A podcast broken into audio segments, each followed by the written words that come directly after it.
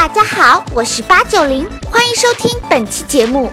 如果你喜欢我们的音频，也可以上爱奇艺搜索吴晓波频道，可以观看带有授课 PPT 和我八九零随时弹幕吐槽的完整节目哦。如果视频和音频都让你意犹未尽，快来微信公众号，同样搜索吴晓波频道，每天都可以收到有关于财经信息的推送呢。我们的口号是让商业更好看，等你来哦。本节目由长安福特金牛座独家冠名播出，华夏基金特约赞助。福特金牛座，无止境的人生格局。世界如此喧嚣，真相何其稀少。大家好，我是吴晓波，欢迎来到吴晓波频道。世界那么大，喜欢你的人到底有几个呢？美国有一个呃 IM 的一个产品叫 Patch，Patch 里面他说你的通讯录啊，最多五十个人。他如果说，你一个人长期需要每天联系、保持热烈关系的人，或者当你要挂掉之前，眼睛闭上想想看，我到人世间走了一圈，啊，你爱过的和爱你的人，最多五十个人。吴老师，爱你的人最多五十个，你相信吗？你觉得够吗？但其实我们不太相信这件事儿。我们希望什么呢？我们希望说，哎呀，无论你做任何工作。无论你是个平凡的人还是一个伟大的人，你都希望说全世界人都爱你，能不能够做到呢？我们在幻觉中，在很长的时间，我们希望我们能够是大家都喜欢的那个人。我们所传播的思想，我们写出的每一个字，能够让全世界男男女女都能够喜欢，都能够接受。我记得我在我二十多岁的时候开始写专栏，我当时写过一篇文章。叫做一个春天早晨的敲门声。我写了我一个职业中的偶像，叫沃尔特·里普曼。这个人是美国上世纪二十年代一个非常重要的时政评论家。他很年轻的时候，他在哈佛读大学的时候，读到二年级的时候，他就是美国一本非常重要的右翼政治杂志，叫做《新共和》的一个非常重要的一个撰稿员。他就才二十来岁的一个人。有一天啊，他说他在哈佛大学的寝室里睡觉，早上咚咚咚咚咚咚有人来敲门。他打开门，一个白胡子的一个老人站在门口，说：“你是利普曼？”他说：“是的，我呢是哈佛大学哲学系的教授，我叫 James。昨天晚上啊，我看了你在报纸上写的文章，我觉得他写的非常好，所以今天呢，我想我还是顺道到你的寝室里来，告诉你我是多么喜欢你的这篇文章。哇，你知道吗？”我在我二十多岁开始写专栏的时候，我的梦想就是说我天天的写作，然后呢，有人在一个春天的早上来敲响我的门，然后说吴晓波，我多么喜欢你的文章。为了这么一个幻觉，我写了很多年的专栏，到今天我已经写了二十年专栏了。我在过去的十多年里面，每年写一本书，所以这些书如果垒在一起的话，已经到我膝盖这儿了。所以有一天我曾经想说，哎呀，我按我这个速度写下去的话，等到我挂掉的那一天。我写的书大概垒在一起，跟我人一米八那么高，所以我在我的墓志铭上可以写句话，说这个人著作等身。但是，到了最近这些年，随着年龄不断的增加，随着写作阅历不断的增加，随着书越写越多，文字越写越多，你会发觉说，好难呐。这个世界上，你即便你的文字、你的思想，你想让全世界所有人都看到。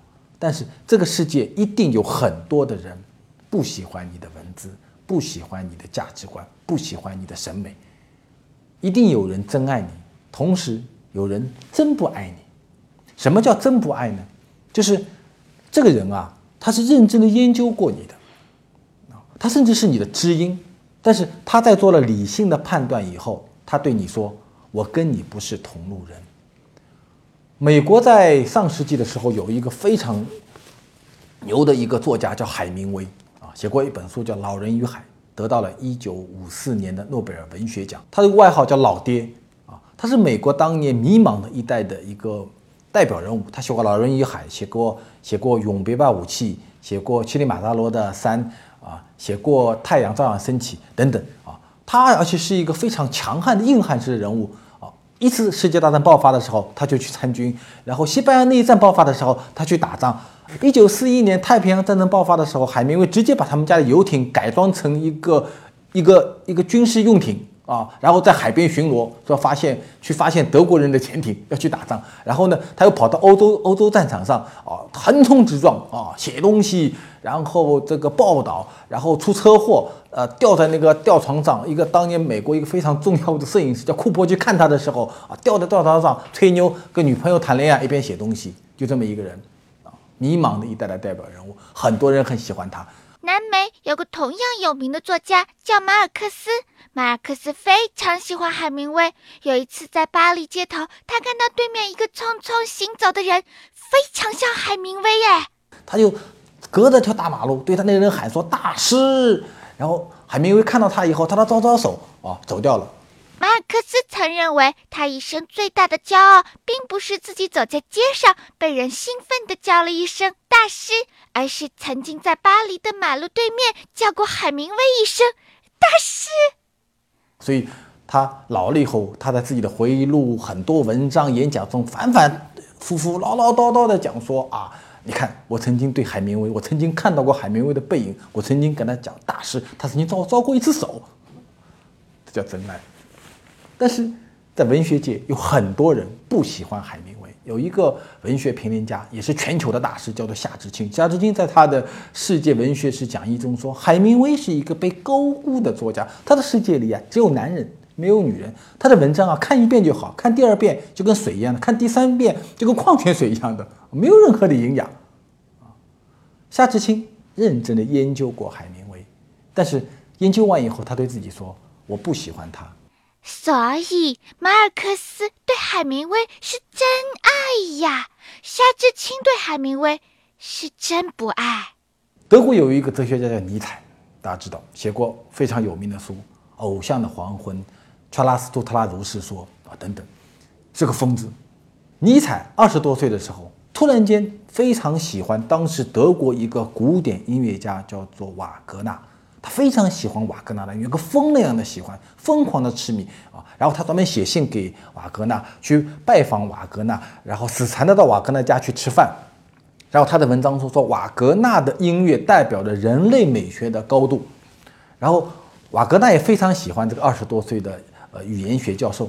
七年后，三十多岁的时候，有一次尼采去参加瓦格纳的一场音乐会，那是个非常盛大的音乐会。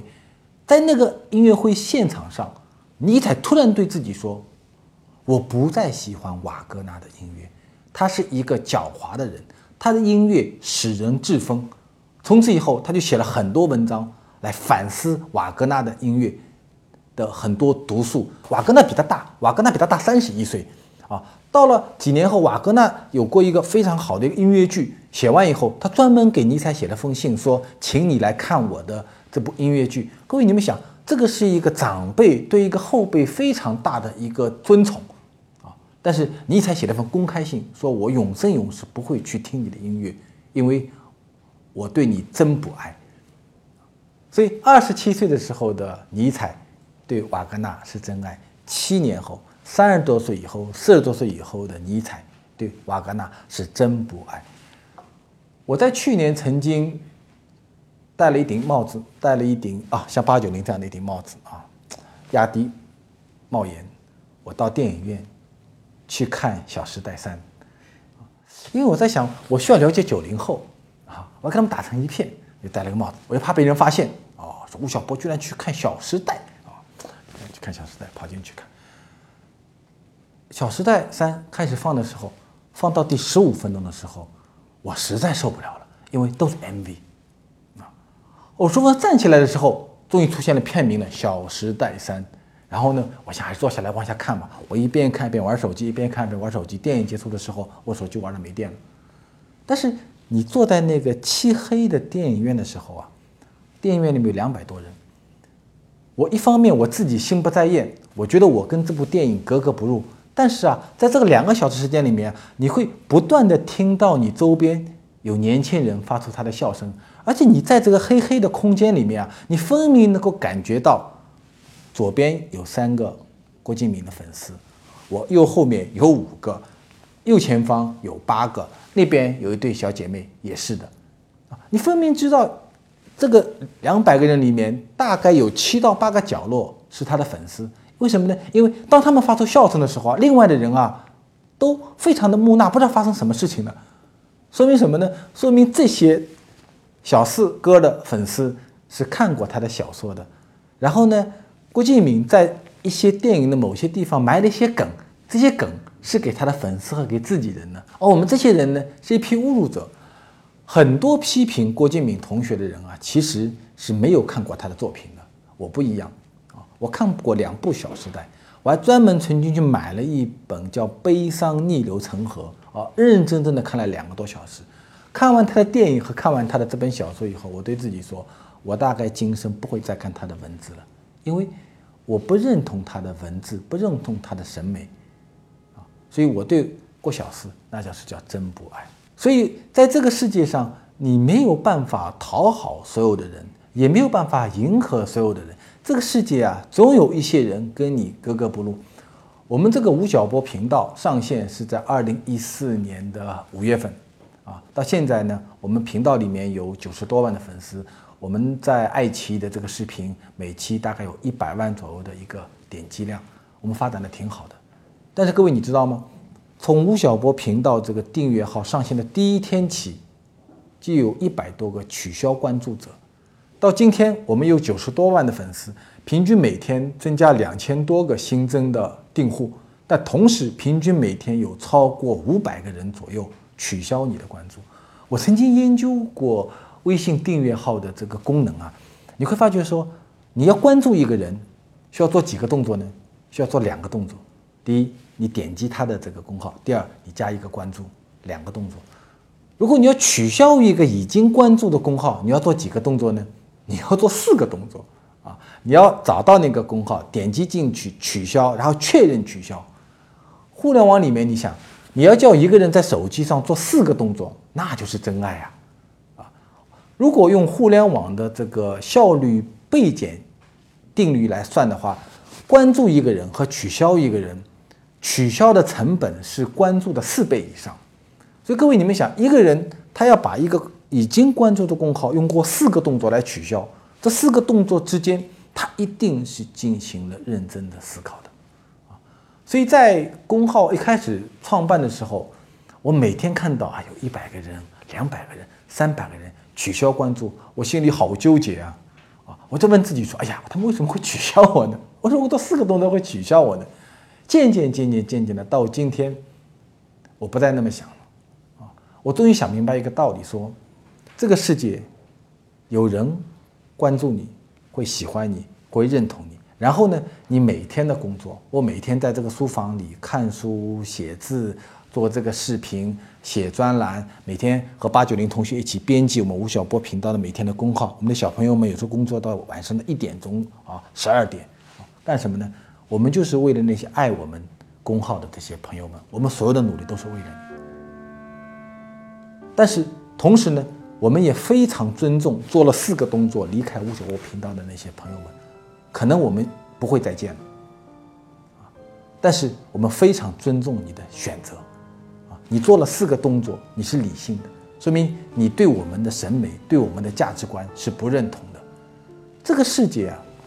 每个人，当他是一个成熟的人的时候，最最重要的事情是什么呢？是两个字，叫做态度。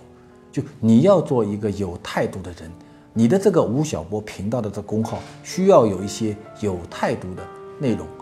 啊，这个世界太繁复了，太纷杂了。那么，我们没有办法说这个世界是一个价值观完全一样的一个社会，这是非常可怕的。如果这个全世界人，我们大家都喜欢红色。或者我们大家都喜欢蓝色，我们都喜欢一个政党，我们都认同同一个价值观。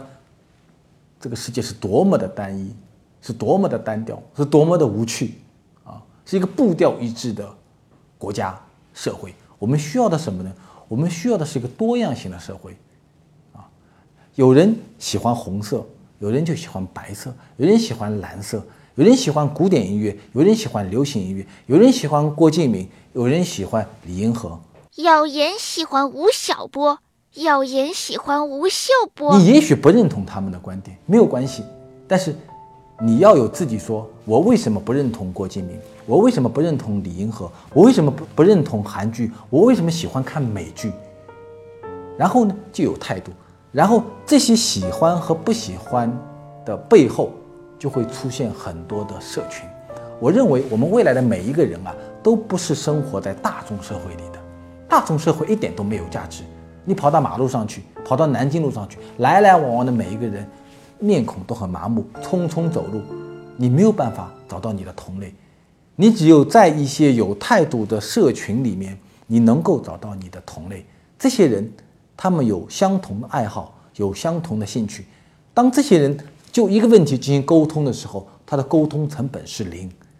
然后这群人跑到另外一个社群的时候，你会发觉说，每件事情都会争吵不休，都会喋喋不休的讨论，无数的口水，无数的分歧。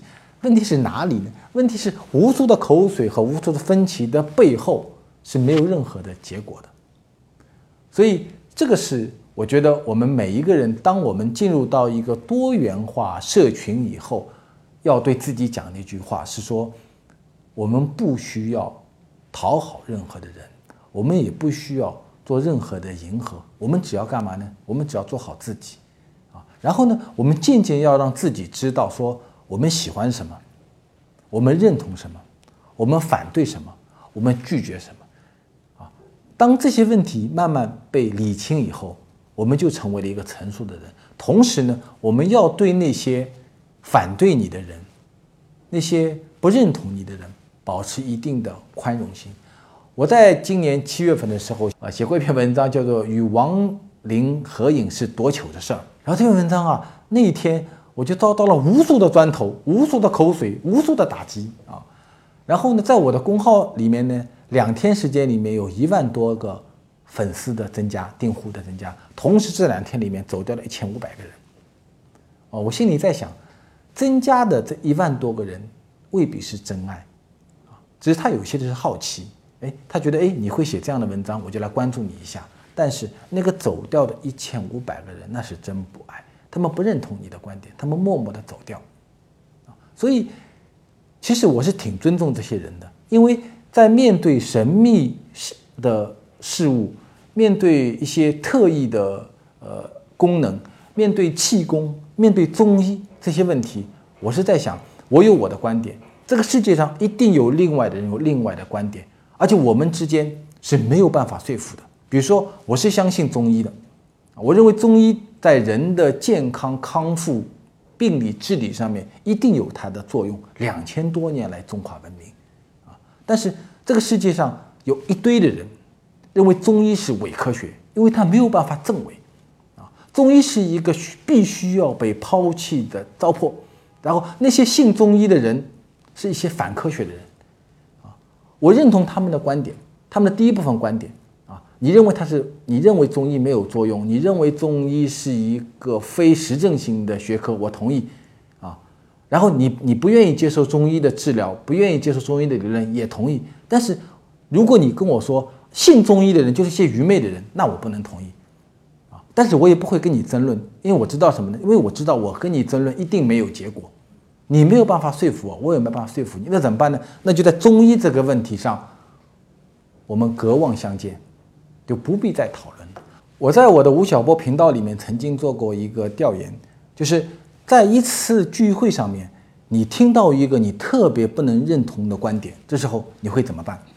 呃，有一万两千多人回答了这个选项，其中的结论呢非常有趣，呃，会尽力说服对方，让他接受你的观点，就是你喋喋不休的跟他讲，一直到他接受你的观点为止啊，你心安了啊，兄弟们，我们可以散场了，百分之二。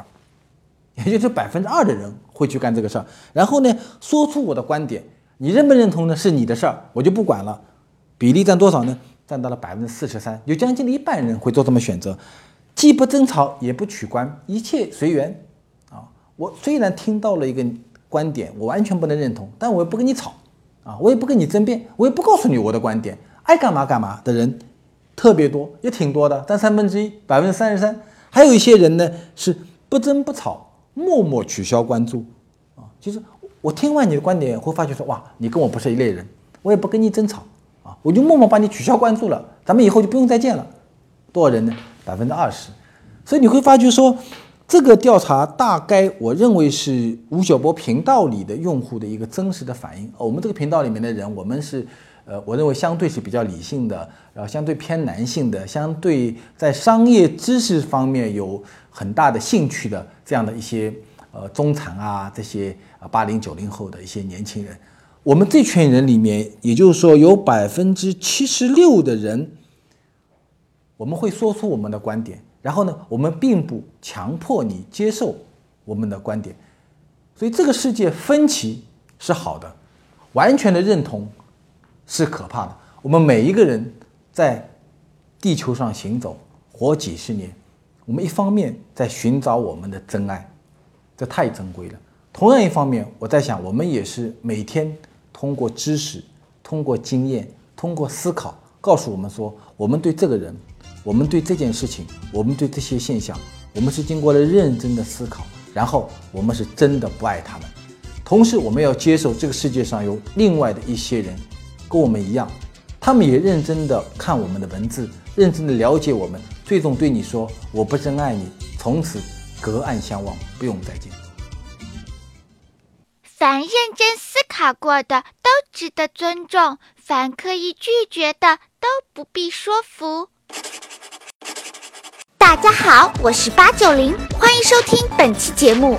如果你喜欢我们的音频，也可以上爱奇艺搜索吴晓波频道，可以观看带有授课 PPT 和我八九零随时弹幕吐槽的完整节目哦。如果视频和音频都让你意犹未尽，快来微信公众号，同样搜索吴晓波频道，每天都可以收到有关于财经信息的推送呢。我们的口号是让商业更好看，等你来哦。